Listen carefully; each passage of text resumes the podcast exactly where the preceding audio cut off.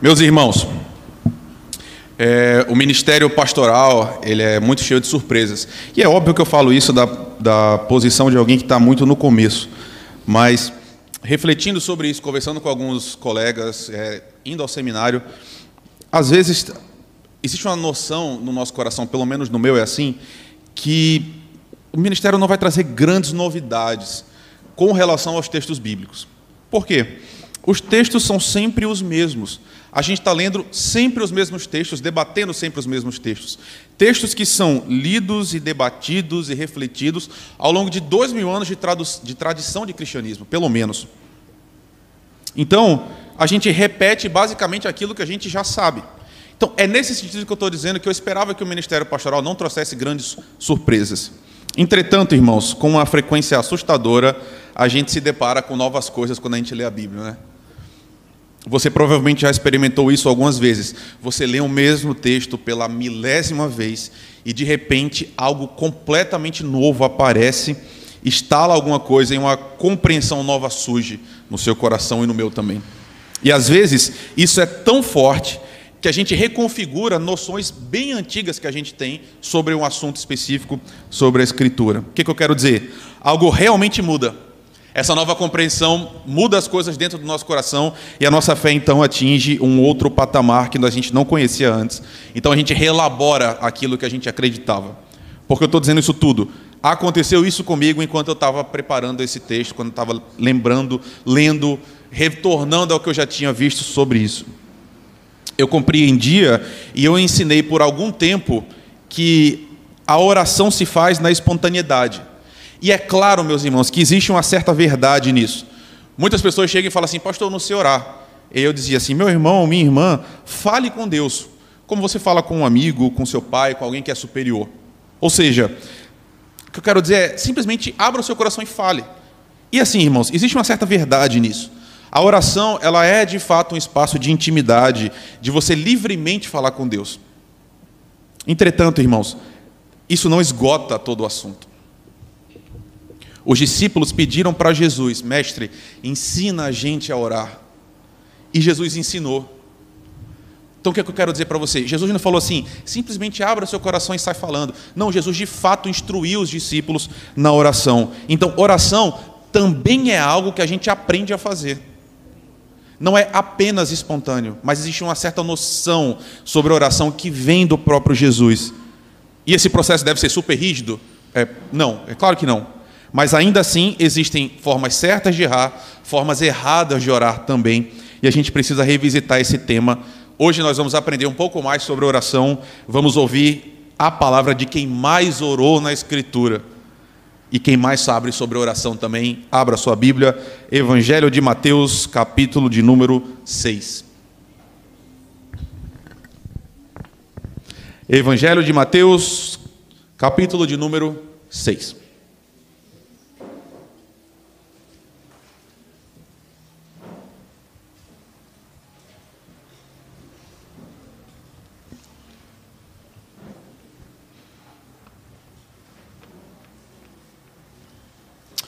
Nós vamos ler hoje, então, a partir do versículo 5. Mateus, capítulo 6, do 5 até o versículo 15.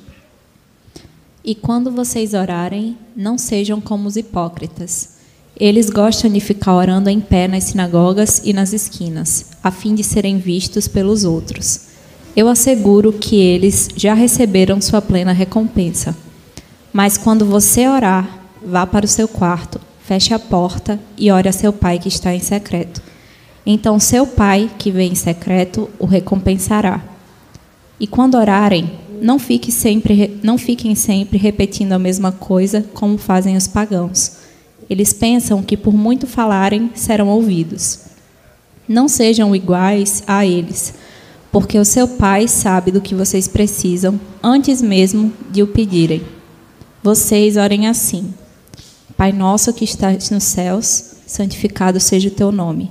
Venha o teu reino, seja feita a tua vontade, assim na terra como no céu. Dá-nos hoje o nosso pão de cada dia. Perdoa nossas dívidas, assim como perdoamos aos nossos devedores. E não nos deixes cair em tentação, mas livra-nos do mal, porque teu é o reino, o poder e a glória para sempre.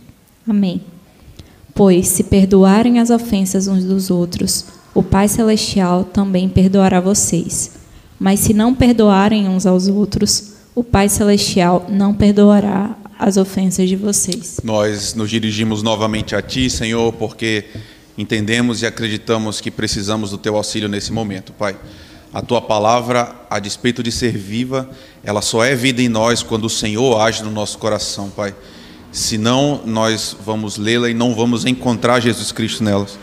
E o que a gente está te pedindo é que o Senhor haja em nós, ilumine as nossas mentes e nossos corações, para que a gente entenda o que o Senhor está dizendo e entendendo que a gente viva isso, Senhor.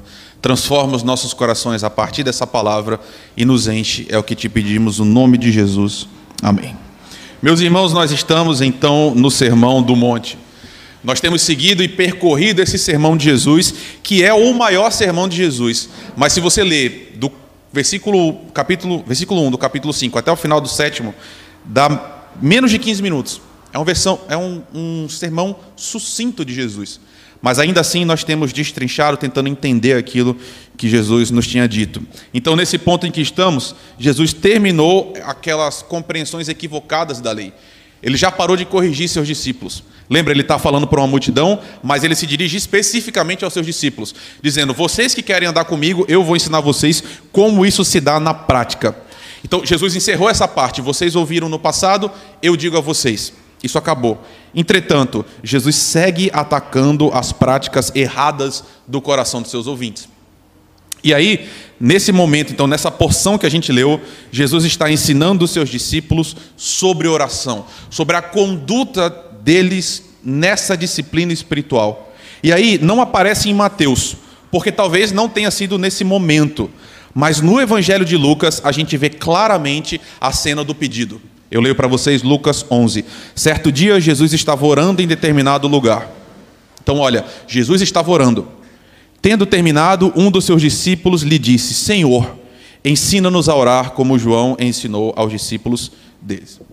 E aí é incrível, irmãos, aparece aqui uma, uma fonte de ensino que é muito bonita, né? que é a imitação. E é muito poderosa isso. Os discípulos veem Jesus orando. E vendo Jesus orando, eles dizem assim: Jesus ensina a gente a orar também. A gente quer orar como o Senhor ora. E aí, no Sermão do Monte, então, nós temos um ensino de Jesus sobre oração, pelo menos um deles. E a didática de Jesus nessa porção da Escritura é bastante curiosa, irmãos. Porque ao invés de ele começar pela parte positiva, ele inverte essa expectativa e começa então pela parte negativa. Ao invés de ensinar os discípulos a orar, ele começa ensinando os discípulos como não orar.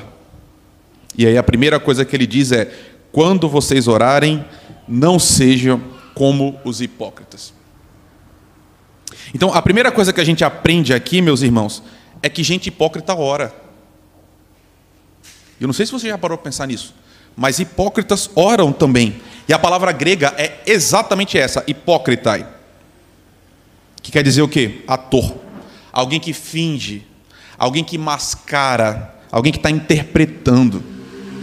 Então, mais uma vez, nós vemos no Sermão do Monte Jesus ensinando que não basta assumir uma postura de crente, não basta assumir uma postura de quem acredita. Não é porque alguém ora que essa pessoa automaticamente é cristã. Nem toda oração demonstra um coração que verdadeiramente é convertido. Lembra do fariseu e do publicano? Um, os dois oraram. E Jesus disse para um: esse voltou justificado para casa, o outro não voltou justificado. E os dois estavam no templo orando. E ele voltou para casa sem a justificação, por quê? Por causa do seu coração. A oração era totalmente inútil, era vã, porque ele estava orando errado. O coração dele não estava no local. Então, como é que era essa oração hipócrita que Jesus está dizendo? Você vê comigo o versículo 5 ainda. Eles gostam de ficar orando em pé nas sinagogas e nas esquinas, a fim de serem vistos pelos outros. Irmãos, esses homens saíam de casa, elevavam as mãos para os céus, no meio de uma esquina e ficavam orando. Nas sinagogas, eles se colocavam de pé para poder orar. Você consegue imaginar isso, irmãos? Imagine eu com essa roupa que eu estou agora, vou lá para a esquina do Midway, levanto minha mão e fico orando no meio da rua. Por que, que alguém faz isso? De onde é que vem esse desejo? O que é que passa na cabeça de alguém para achar que isso é uma boa ideia?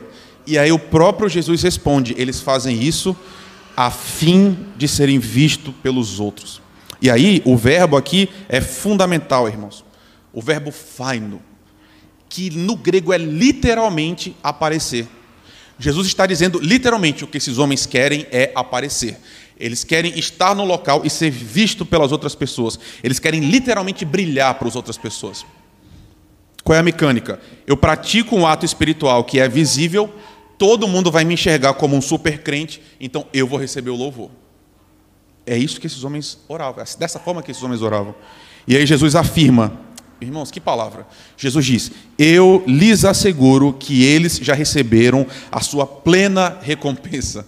O que, que esses homens queriam? Que o povo todo visse. Jesus está dizendo: Eles viram. Ok, acabou. Parabéns. Vocês tiveram então tudo o que vocês quiseram, não tem mais nada a receber. E aí então, como é que deve ser a oração dos discípulos? Como é que Jesus é, começa a remediar essa situação que eles enxergavam? Versículo 6: Mas quando você orar, vá para o seu quarto, feche a porta e ore ao seu pai que está em secreto. E então o seu pai que vê em secreto o recompensará. Aqui, meus irmãos, cabe um ensino paralelo, tá? Eu vou sair um pouco do Sermão do Monte, só para abrir um parêntese para dizer algo a você. O texto não é sobre isso que eu vou dizer agora, mas eu quero fazer um, um comentário de passagem. A gente está assistindo, irmãos, na, no Brasil e na nossa denominação, o ressurgimento de um tipo de interpretação que é literalista do texto. Então você pega o texto, lê e você aplica imediatamente para a vida concreta das pessoas. Então, alguns irmãos estão lendo a Bíblia de forma absolutamente literal. E aí eles derivam os ensinos concretos partindo de uma leitura como essa. O que, é que eu quero dizer para você? Algumas pessoas querem que a gente só cante salmos, por exemplo, na Escritura. Porque eles leem e dizem assim: a Bíblia diz, cantem salmos. Então eles dizem, não, então só, posso, só podemos cantar salmos.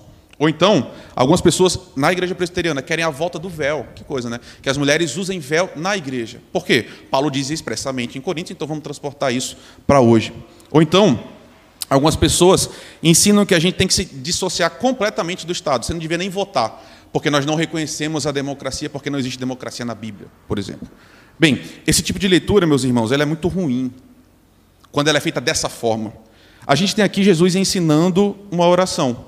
E se a gente lesse com esses olhos literais, dessa forma, transportando diretamente, a gente ia ter uma ordem para que a gente orasse exclusivamente sozinho. Você percebe? Jesus está dizendo: quando você for orar, vai para o seu quarto. Então, sempre a gente deveria ir para um quarto e orar dentro de um quarto fechado. Mas hoje à noite nós oramos publicamente. Nós estávamos aqui orando há pouco tempo e não foi num quarto, não foi em secreto. Você levantou sua voz e você orou. E Jesus também orou publicamente. E depois nas epístolas nós vemos a igreja também orando publicamente. Então, é claro que o que Jesus está dizendo aqui pressupõe uma interpretação nossa. Jesus está dizendo outra coisa. Jesus não está dando o único modelo certo de orar para todas as situações. Não, irmãos. E aí a gente volta para o texto específico da gente hoje. Jesus está falando do espírito da oração, meus irmãos. Nós devemos orar não para que a gente apareça para as outras pessoas. É isso que Jesus está dizendo. O espírito da oração deve estar permeado por um desinteresse alheio dos outros. E aí Jesus inverte isso. Qual é o exemplo extremo do que os fariseus faziam? Ah, você ora numa esquina e ele diz para os seus discípulos, então vai orar sozinho no quarto. Ele está ensinando o princípio por trás disso tudo. Por quê? Porque orar no seu quarto fechado? Porque só quem ora num quarto fechado é quem está preocupado exclusivamente com Deus, porque lá não tem ninguém para ver. Quando alguém vai para um quarto, fecha a porta e ora em secreto, essa pessoa de fato crê primeiro em Deus e crê na oração. É isso que Jesus está dizendo. E aí, nesse sentido, Jesus diz: aí sim o Pai que vem em secreto recompensa. Então, meus irmãos, novamente, Jesus está falando sobre esse espírito da oração. E você pode orar em público e você deve orar em público. Mas a gente ora em público, como a gente orasse no nosso quarto, em secreto. Sabe, irmãos, eu, aqui eu, a gente precisa ser sincero. Existe uma certa abstração nisso daqui, porque ninguém ora em público da mesma forma que você ora sozinho. Nós somos seres humanos, a gente se preocupa com as outras pessoas. Quando eu chamo algum de vocês para orar aqui em público, você vai orar, dificilmente você ora da, como você ora no seu quarto. A gente se preocupa realmente muito uns com os outros. Será que minha oração vai ser bonita, né? Será que eu vou orar de uma forma que muitas pessoas vão dizer amém, vão concordar comigo? A gente tem esse tipo de preocupação. É um pouco isso que Jesus está querendo combater. Jesus está dizendo assim: meus filhos, orem como quem fala a um pai. Abram o coração de vocês. Não orem para impressionar as outras pessoas. E, irmãos, a gente não tem hoje pessoas, pelo menos eu não tenho é, notícia disso, que vão para o meio da rua, levantam as mãos e ficam orando para que os outros é, assim, fiquem impressionados com sua prática. Mas será que isso está tão distante mesmo da gente, irmãos? Gente que quer ser louvado por aquilo que faz. Eu já fui em algumas igrejas, e aí presbiterianas, que as pessoas colocam um nome no banco. Tipo assim, banco doado pela família tal. Lá no seminário, inclusive, eu não sei, está gravado, né? Mas ok. No seminário tem um piano que não pode ser removido, porque foi a doação de uma família lá. É um pouco essas reminiscências disso, irmãos. Por que, que você bota seu nome? Por que você quer. Está entendendo o que eu quero dizer? Jesus está dizendo, cuidado com isso. Quando vocês orarem, vocês vão para o quarto de vocês. Não faça algo. Capítulo, versículos 1 a 4, a gente não leu, mas Jesus está dizendo: quando você for ajudar alguém, que a sua mão direita não saiba o que a sua esquerda está fazendo. É, não faça algo para aparecer. Não queira derivar louvor dos outros a partir de experiências espirituais. É isso que Jesus está dizendo. Olha aí no versículo 7 comigo. Quando vocês orarem, não fiquem sempre repetindo a mesma coisa, como fazem os pagãos. Eles pensam que por muito falarem serão ouvidos. Não sejam iguais a eles, porque o Pai sabe do que vocês precisam antes mesmo de o pedirem. A palavra aqui usada para vãs repetições é alguém que está falando sem saber o que está dizendo, que está só repetindo, é falar sem pensar. Você pode. Aqui, irmãos, por favor, escute, entenda o que eu quero dizer para você agora. Você, meu irmão, minha irmã, você pode e você deve orar insistentemente por uma mesma coisa. Quando Jesus está dizendo não fiquem repetindo, ele não está dizendo ore só uma vez por uma coisa e não ore mais, porque Deus já sabe. Não é isso. A gente leu hoje na liturgia Jesus dizendo que insistentemente a gente deve buscar Deus em oração. Se você ora pela conversão de alguém, pela cura de uma doença que é difícil, por uma causa na justiça, que Deus, sei lá, mude seu casamento, ore, meu irmão, minha irmã, e continue orando repetidamente por essas coisas.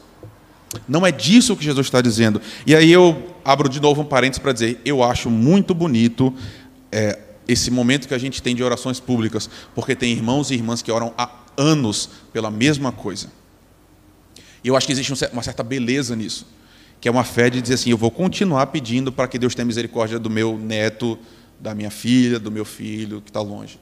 Então Jesus diz: não descansem de orar, continuem pedindo. Jesus ensina isso. O que Jesus está dizendo aqui é outra coisa. Ele está falando de um tipo de repetição que vem da, dessa adoração pagã. É uma oração que está repetindo um monte de palavras sem sentido. A pessoa nem sabe o que ela está dizendo. Ela está só repetindo, repetindo tipo, o tempo todo. É um tipo de reza que já não tem mais nenhuma conexão entre quem está orando e o que ela está dizendo. Ela está só repetindo de forma vazia. E aí, é, eu lembro da primeira vez que eu ouvi a gente orando o Pai Nosso aqui na igreja. E, foi um choque para mim, porque eu não vinha de uma cultura que a gente orava o Pai Nosso. Mas essa própria oração de Jesus talvez seja o principal exemplo disso próprio que Jesus está dizendo. Jesus diz: não orem repetindo de forma vã. E aí ele ensina um modelo. E as pessoas pegaram esse modelo e ficam repetindo de forma vã essa oração que Jesus ensinou. O que, que eu quero dizer para você? As pessoas ficam orando o Pai Nosso sem nem saber o que, ela, o que cada sentença está dizendo, sem nem pensar sobre isso, sem nem concordar. Virou tipo um amuleto. Já fiz referência a isso várias vezes para vocês. Lembra de uma cena famosa de Cidade de Deus, que, vai, que duas facções de traficantes vão um, lutar uma contra a outra? Tem uma cena que os traficantes se juntam e oram o Pai Nosso antes de ir para a batalha. No futebol, quando as pessoas. Ah, vai começar o jogo, ah, eles se juntam, faz aquela pressão e ora o Pai Nosso também. Algumas pessoas fazem a oração do Pai Nosso antes de uma viagem, antes de uma situação específica. E é um pouco exatamente isso que Jesus está dizendo. É transformar uma oração que tem conteúdo quase num encantamento. Nem importa as palavras. Você ora e fica orando para Porque acha que aquilo tem, vai destravar algum poder místico e mágico. É o que Jesus está dizendo, meus filhos, não façam isso. Quem ora assim, dessa forma, acha que essa repetição vai trazer algum tipo de poder, que vai servir de alguma coisa. Jesus está dizendo: não. Quando vocês orarem, pensem naquilo que vocês estão dizendo. Falem com sinceridade de coração. Por quê? E aí, irmãos, você já leu isso várias vezes, mas tenta entender de novo o que Jesus diz agora. Por que, que a gente tem que pensar o que a gente ora e a gente não repete de qualquer jeito? Porque Deus já sabe o que você precisa antes que você fale com Ele. Você tem noção do que é isso, meu irmão, minha irmã? Quando a gente ora, a gente não faz porque a gente precisa convencer Deus. A gente não está orando para sensibilizar Deus. A gente não precisa fazer orações longuíssimas para a gente convencer, convencer Deus que a gente precisa muito que Ele olhe para nós. Você entende, meu irmão, minha irmã? Deus não precisa que você ore 30 Pai Nossos, 50 outras orações para que Ele te ouça. Deus te conhece, meu irmão, minha irmã. Ele já sabe. Ele sabe o que você precisa. E aí, depois de ensinar isso, essa, esse princípio de oração, vem agora então o modelo máximo da oração de Jesus. Aqui sim, Jesus começa de fato esse ensino positivo. E é aqui que a gente aprende a orar com Jesus. E essa oração é um modelo. De novo, se a gente lesse de forma literal, a gente só ia orar o Pai Nosso, porque Jesus disse: quando vocês orarem, orem assim. Se fosse literal, a gente só oraria o Pai Nosso. Não é o caso. Jesus está ensinando, está legando para nós um modelo. E olha como é bonito, meus irmãos. Vocês orem assim: Pai nosso que estás nos céus, santificado seja o teu nome, venha o teu reino, que seja feita a tua vontade, assim na terra como no céu. A primeira sentença dessa oração, meus irmãos, ela é maravilhosa. Você sabia que foi o próprio Jesus quem ensinou o povo a se dirigir a Deus como Pai? No Antigo Testamento, existe uma noção rudimentar que Deus é pai de Israel. Mas foi só Jesus que disse: quando vocês forem orar, digam Pai. Pai que é nosso, que é de todos nós, inclusive como Jesus. Né? Ele ora como alguém que está falando com alguém íntimo. Nós oramos como falamos com um Pai que está nos céus. Esse nosso Pai, segundo Jesus, é aquele que está de cima, que vê mais longe, que está sob toda autoridade, que está acima de tudo e de todos. E aí vem a primeira petição da oração, meus irmãos, que é. Olha o que Jesus está dizendo, como é que ele começa a ensinar? Ele diz: Deus, nosso Pai, que o seu nome seja santificado. A oração de Jesus começa com a glória a Deus, meus irmãos. Ele diz: Senhor, que o teu nome seja exaltado, que o teu nome seja único, que o Senhor seja tratado com toda reverência, com toda glória, com toda dignidade. E aí, em decorrência disso, Jesus pede, Senhor, que o teu reino venha. Ou seja, da mesma forma como o Senhor governa nos céus, que a terra também seja completamente governada pelo Senhor. Eu adoro essa parte da oração, eu acho a mais bonita, porque é absolutamente revolucionário o que Jesus está dizendo. Porque ele está falando o seguinte: olha, ainda que haja autoridades, ainda que nós nos submetamos a governantes, quando eles estão é, servindo a Deus, nós queremos que a vontade que prevaleça seja a do Senhor, sempre. Que da mesma forma como Deus governa no céu irrestritamente, que a terra seja governada irrestritamente por Deus. Basicamente, o que Jesus está dizendo é que a oração, a petição é: Senhor, no nosso dia a dia, na concretude da vida, que tudo o que aconteça esteja debaixo da tua vontade, Senhor. Que aquilo que o Senhor deseja aconteça. Já para pensar o que seria se isso de fato fosse plenamente observado? Se tudo, nesse sentido que Deus está dizendo, é que Jesus está dizendo, que a vontade de Deus acontecesse na terra, a gente não pecava mais. É um pouco isso que Jesus está dizendo. São famílias consertadas, é gente com nova vida. E aqui, meus irmãos, tem uma noção que eu quero te mostrar, que eu acho fundamental. Jesus está na metade da oração. Nós já estamos na metade do Pai Nosso. E o que foi que Jesus pediu para si mesmo?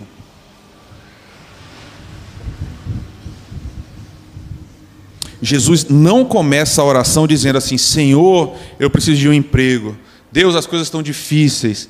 Senhor, eu não estou conseguindo fechar as contas. Senhor, essa doença está muito dolorosa. Senhor, eu estou tendo muito problema com a minha filha. Senhor, me traz de volta meu marido. Tudo isso é importante, meus irmãos. E tudo isso pode e deve ser fruto de oração. A segunda metade vai mostrar isso. Mas como é que começa uma oração de alguém que está com o coração vivo, assim, conectado com o Senhor? Começa em Deus. É por isso que eu estou dizendo para você lá desde o começo que oração a gente precisa realmente aprender. Entende? Porque intuitivamente o que a gente faz é abre a boca e sai falando assim: Deus, eu preciso disso, eu preciso daquilo. Porque de fato a gente está se dirigindo a alguém de quem nós dependemos tudo, a gente depende de tudo de Deus. Mas está aqui Jesus ensinando o seguinte: olha, meus filhos, a oração começa falando dele engrandecendo a Ele, exaltando a Ele, louvando a Ele, reverenciando a Ele, porque Ele merece, Ele é o merecedor. A oração de fato que Jesus ensina começa em Deus, meus irmãos, e isso é fundamental. Quando eu estava preparando, eu já estava pensando nisso, né? Pode parecer que é uma coisa técnica isso. Vai falar, ah, por que a gente está falando sobre isso? Por que a gente está aprendendo sobre isso? Mas não é técnico, irmãos. Eu quero dizer uma coisa para você que talvez a gente não perceba isso. Oração também vai mudando o nosso próprio coração, vai moldando a nossa forma de ver o mundo. Quando a gente começa a oração dando glória a Deus, pedindo que Deus seja santificado, que a vontade dele venha, o que acontece é que a gente está tá incutindo na nossa mente, no nosso coração o seguinte: olha, mais importante do que tudo que eu preciso é o próprio Deus, é a glória do próprio Deus, é o meu relacionamento com Ele. Tudo começa nele, irmãos. E aqui você já tem um critério básico para analisar a sua oração e a minha também. Quando a gente está orando, como é que a gente começa? A gente começa dessa forma? A gente exalta Deus? Você tem, bem, você tem bendito o nome de Deus? Quando você ora, tudo é voltado para você, meu irmão, minha irmã, para suas próprias necessidades, para o que você precisa e somente para isso. É por isso que talvez a gente precisa voltar para essa oração de novo e relembrar isso de novo. Porque o que é que significa oração para você? Oração é apenas descarregar um monte de pedidos para alguém que consegue fazer mais por nós? É só isso? Jesus está ensinando exatamente o contrário para a gente. Tudo começa nele. A gente ora primeiro relembrando a nós mesmos quem Ele é. E isso sim nos dá força para continuar. Eu quero. Eu quero te falar uma coisa, meu irmão, minha irmã. A gente tem falado muito, muito mesmo, sobre a nossa vida cristã a partir do Sermão do Monte. Meu irmão, você tem vontade de orar? Oração é uma coisa importante na sua vida.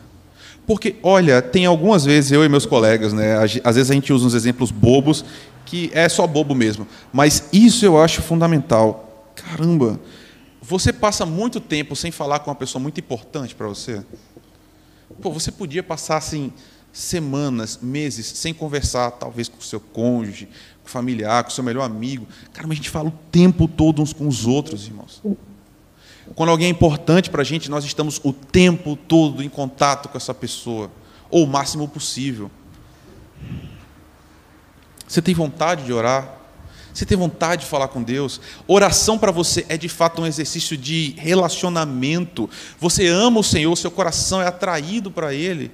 É um pouco o que Jesus está dizendo aqui, queridos. Porque, olha, no Brasil agora tem milhões e milhões de orações que estão sendo feitas de gente que não ama a Deus, gente que precisa de alguma coisa de Deus, mas que não tem nada a ver com o próprio Deus. É um pouco aquela noção que a gente já viu, né, dos daqueles dez leprosos que só um volta para agradecer. Tem muita gente agora orando que se recebeu o que precisa, simplesmente vira as costas e vai embora, porque pouco se importa com Deus. Está aqui Jesus dizendo o seguinte: olha, vocês que estão caminhando comigo, vocês têm que entender que é o contrário. Você começa com o próprio Deus. Se você é meu discípulo, você ama o Pai que está nos céus. Então, oração para nós é muito além do que simplesmente falar assim: Senhor, eu preciso de tanta coisa. Oração é falar assim: Senhor, a coisa que eu mais preciso no universo é o Senhor mesmo. Não me deixa sem o Senhor, me dá do Senhor. Por isso que Jesus fala assim: se vocês que são maus sabem dar bons presentes para os filhos de vocês, Deus sabe dar dele mesmo para vocês. Então peça. Peça que você vai encontrar. E aí, oração também é um exercício de aumento da nossa fé, nesse sentido. Nessa segunda parte da oração, no versículo 11, a primeira petição de fato que Jesus faz por si mesmo: Dá-nos hoje o nosso pão de cada dia. E meus irmãos, Vocês me conhecem já, né? Pelo menos a grande maioria. Para mim, de longe, mas de muito de longe, essa é a parte mais difícil da oração. Para algumas pessoas é o que vai vir depois, né? De perdoar assim como nós perdoamos. Pessoalmente, essa parte aqui para mim é a que traz mais dificuldades. Porque eu não quero que Deus responda essa oração para mim. Eu não quero que Deus me dê o pão de hoje. Eu quero que Deus me dê o pão de hoje, mas que Ele já adiante o pão de amanhã e da semana que vem, e se for possível, da vida inteira. Eu não quero o suficiente só para hoje. Eu queria uma poupança que, se for possível, eu abro o celular todo o tempo para ficar olhando assim. Deixa eu ver se está tudo aqui mesmo, está bem o aplicativo para falar, não, estou seguro, vai dar tudo certo. Eu queria um plano de aposentadoria que já está fixo, está resolvido, a vida está resolvida. Por quê? Por que, que a gente não se contenta só com o de hoje? Porque, porque, no fundo, meus irmãos, eu falo de mim, me falta confiança. Eu não quero que Deus só me dê o de hoje, porque no fundo eu estou pensando assim, e se amanhã não der? Eu não quero depender de Deus. Eu quero depender do extrato que eu consigo ver, que eu consigo enxergar. E aqui está Jesus ensinando uma lição maravilhosa, que é Rafael, meu filho, peça o que você precisa para hoje, porque Deus vai dar para você o que você precisa hoje. E aí a pergunta é qual? Deus, e amanhã? Aí qual é a resposta? Amanhã você pede de novo. E quando você pedir de novo amanhã, Deus vai dar de novo amanhã. E Deus vai cuidar de você amanhã, como Ele tem cuidado a vida inteira. É isso que Jesus está ensinando. Você percebe o nível de oração que a gente faz quando a gente ora o Pai Nosso, meus irmãos? Que oração, meus irmãos. Que, que dificuldade e, ao mesmo tempo, que Deus maravilhoso que você tem. Que Deus bondoso nós temos, irmãos. Jesus segue: perdoa as nossas dívidas, assim como perdoamos aos nossos devedores. Curioso, né? Jesus ensina a gente a pedir perdão pelos nossos pecados. Faz parte dessa oração que é diária, a gente dizer: Senhor, por favor, me perdoa. E sabe, eu tenho percebido que muitas vezes a cristandade tira isso da oração. Não pública, às vezes até publicamente a gente faz, mas às vezes a gente esquece que a gente de fato tem que falar assim: Senhor, por favor, me perdoa. Porque eu tenho uma dívida com o Senhor. E aí é óbvio que não é essa dívida eterna. Se Jesus Cristo morreu e ressuscitou por você, sua dívida está paga, está tudo resolvido. Não existe mais condenação para aqueles que amam a Deus. Mas ainda assim, a gente peca, irmãos. Infelizmente, nós fazemos o que não queremos fazer e aquilo que a gente quer fazer, a gente não faz. E aí, Jesus está ensinando a gente a pedir perdão. Só que o perdão é condicionado. Jesus fala que a gente receba o perdão que a gente também dá para os outros. Jesus ensina a gente a pedir que Deus perdoe a nós como nós perdoamos aos outros, irmãos. E aí, você consegue pedir isso a Deus hoje? Você realmente, se Deus só perdoasse você na mesma dimensão que você perdoou os outros, hoje você saia perdoado daqui? Porque, novamente, se essa for a régua, você passa no crivo? Porque olha, eu vou inverter, tá? Vou puxar do final. Versículo 14 e 15. Jesus diz: Pois se perdoarem as ofensas uns dos outros, o Pai Celestial também lhes perdoará. Maravilha. E agora? Mas se não perdoarem uns aos outros, o Pai Celestial não lhes perdoará as ofensas. Que claro, que, que dificuldade, não, irmãos? Está aqui Jesus dizendo, Senhor. E aí, por que Jesus coloca isso na oração? É óbvio que o a gente orar isso todos os dias, o que a gente está dizendo é: Senhor, me ajuda a perdoar mais os outros. É outra forma de dizer isso. É outra forma de Jesus estar tá colocando na nossa mente o seguinte: olha, se você é muito perdoado, muito perdoe também. Se você é muito amado, muito ame também. Todos os dias, repetindo essa oração. Né? Qual é a última cláusula, irmãos? A última coisa que Jesus disse: E não nos deixes cair em tentação, mas livra-nos do mal. Jesus está dizendo assim: Senhor, por favor, nos preserva. Senhor, nos guarda. Nos mantém em santidade. E aqui, eu não vou dizer que é um erro, porque não é um erro, mas é uma tradução mais branda, é uma opção mais branda de traduzir. Mas esse mal final, ele tem um artigo definido. Várias traduções antigas, e com as quais eu concordo, é: Senhor, nos livra do maligno, nos livra do inimigo das nossas almas, Senhor nos preserva. Por quê? Por que Jesus pede isso? E, e como é que Jesus pode pedir a Deus que nos livre do inimigo, porque o reino é teu, o poder é teu e a glória é tua para sempre. Amém. E a oração termina. Meu irmão, minha irmã, não existe saúde na vida cristã sem oração. Não existe.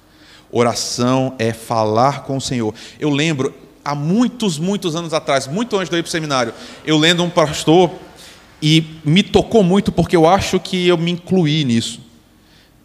Ele disse: a saúde espiritual não é uma regra universal, tá? mas é um princípio que eu acho que é bom para nortear. Ele diz: a saúde espiritual das pessoas é mais fácil medir pela oração do que necessariamente pela leitura da Bíblia. Porque existe um certo orgulho em ler a Bíblia. Sabe aquelas pessoas que falam assim: meus irmãos, minhas irmãs, eu quero agradecer a Deus porque eu consegui terminar a Bíblia em um ano e vem aqui na frente agradecer. Bem, você entende? Estudar a Bíblia tem um certo orgulho, mas qual é o orgulho de orar? Por isso que talvez, e eu tenho tanta convicção disso, meu Senhor, eu sou tão grato, muitas pessoas oram por mim que eu nem sei que oram por mim. E talvez muitas pessoas orem por você e você nem sabe que estão orando por você. Oração é coisa de gente realmente humilde. É coisa de oração. Oração é coisa de gente realmente crente. Porque ninguém está vendo. Então, oração é falar com o Senhor. Talvez eu lembro demais quando a, o culto de oração da terça-feira começou a aumentar. Agora a gente chegou num teto, né? Mas a gente começou a aumentar. E eu disse: Deus de fato está se movendo no meio da gente. Porque, irmãos, você consegue. Se eu chegar aqui e falar o seguinte: olha, queridos, sábado que vem vai ter uma palestra sobre eutanásia. Pode ser que tenha 500 pessoas aqui, porque as pessoas são empolgadas com o assunto, elas querem saber, elas querem escutar. Ah, a gente vai ter aquele culto, em breve eu falo, né? Mas a gente vai ter um culto. Vai um monte de gente aqui. Tá, vamos se reunir para orar. Quem vem? Não, gente crente. Só quem vem orar é crente de verdade. Não que se você não vem na terça-feira você não é crente de verdade, tá? Não estou dizendo isso. Eu só estou dizendo que quem vem orar é crente. Então, a saúde de uma igreja, ela pode muito bem ser medida pela quantidade de tempo que essa igreja passa orando. E não de uma forma, é, meu Deus, legalista. Não é isso que eu estou dizendo. Estou dizendo também que a gente tem que ficar orando indefinidamente. Mas, oração é fundamental para nós, irmãos. Se você não ora, se você não tem desejo de orar, isso quer dizer que alguma coisa está errada na sua fé. E talvez hoje o Senhor esteja te chamando de novo, falar assim: olha, vamos orar de novo, vamos falar comigo, vamos caminhar junto. E aí, meu irmão, minha irmã, você não sabe orar. E eu também não sei orar. Paulo fala isso expressamente. Mas a gente conhece alguém que sabe orar. E alguém que nos ensinou a orar. Então, que a oração seja uma disciplina na sua vida, meu irmão, minha irmã. Que seja, assim, uma conversa franca, real com seu Deus. Que não seja algo mecânico, repetitivo sem sentido, mas uma expressão real da sua vida com o Senhor. Agora que a gente chega no fim, eu quero convidar você a se juntar a mim. Nós vamos orar pela última vez hoje essa mesma oração. Mas a gente vai fazer isso agora de forma bem pausada. E eu quero que você pense em cada uma dessas sentenças. E que essa, essa, esse conteúdo do que Jesus ensina para a gente, Encha o seu coração, não só para agora, para a semana e para o resto da sua vida, meu irmão, minha irmã. Toda vez que você falar, preciso voltar a orar, volta essa oração. Que o Pai, que é nosso, inunde o seu coração, encharque o seu coração para uma vida de oração que seja profundamente saudável. Meu irmão, minha irmã, que a Jesus Cristo seja a glória, a honra, a força, o domínio pelos séculos dos séculos, irmãos. Amém. Vamos ficar de pé? Vamos orar mais uma vez? E de novo, eu quero convidar você a fazer essa oração de forma bem pausada. Pense em tudo isso que a gente conversou e que isso sirva de modelo para que você ore daqui para frente. Vamos orar? Pai nosso que estás nos céus, santificado seja o teu nome, Senhor. Que venha o teu reino, que seja feita a tua vontade, assim na terra como no céu, Senhor. O pão nosso de cada dia nos dai hoje, Deus. Perdoa as nossas dívidas, assim como nós perdoamos aos nossos devedores, Senhor. E não nos deixe cair em tentação, mas livra-nos do mal, pois teu é o reino, o poder e a glória para sempre, Senhor. Amém, amém e amém.